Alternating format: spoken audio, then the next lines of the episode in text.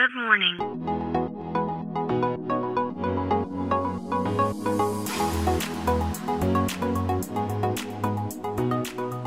Bom dia, Califórnia. Bom dia, Brasil. Aqui quem fala é Felipe Janetti, Head de Inovação da Startse, diretamente de Palo Alto, na Califórnia, no coração do Vale do Silício. Hoje é quarta-feira, dia 6 de abril de 2022. Ontem a Forbes divulgou né, a nova lista de bilionários do mundo e a gente teve uma surpresa. Dois jovens brasileiros entraram para essa lista de bilionários da Forbes. E esses dois jovens são bastante conhecidos aqui no Vale do Silício, aqui na Califórnia, porque são dois brasileiros e são muito jovens, né? Um tem 25 anos, que é o Pedro, e, e o Henrique com 26 anos.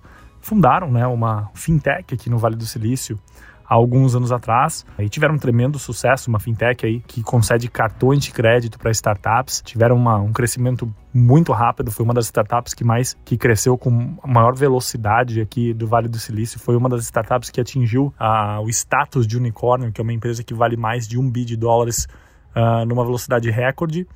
E agora, né, com a participação que eles têm na empresa versus esse valuation de 12,3 bilhões de dólares da Brex, eles entraram então para essa lista de novos bilionários da Forbes. Isso é algo muito comum aqui no Vale do Silício, jovens que fundam empresas e que conseguem de fato ter um valuation expressivo em alguns anos, é algo super comum.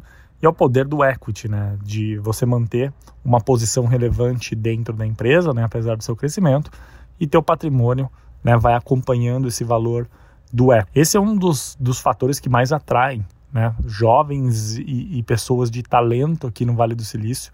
A gente vê muitas, muitos jovens que às vezes deixam empregos aí de 500 mil dólares anuais aqui no Vale para trabalhar para uma startup, para receber equity ou então para fundar seu próprio negócio.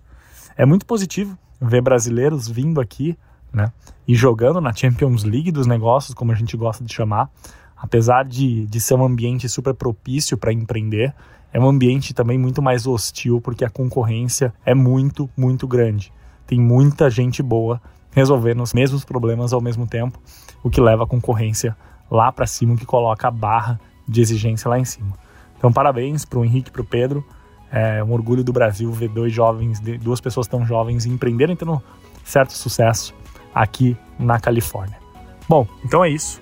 A gente fica por aqui. Amanhã tem mais. Tchau.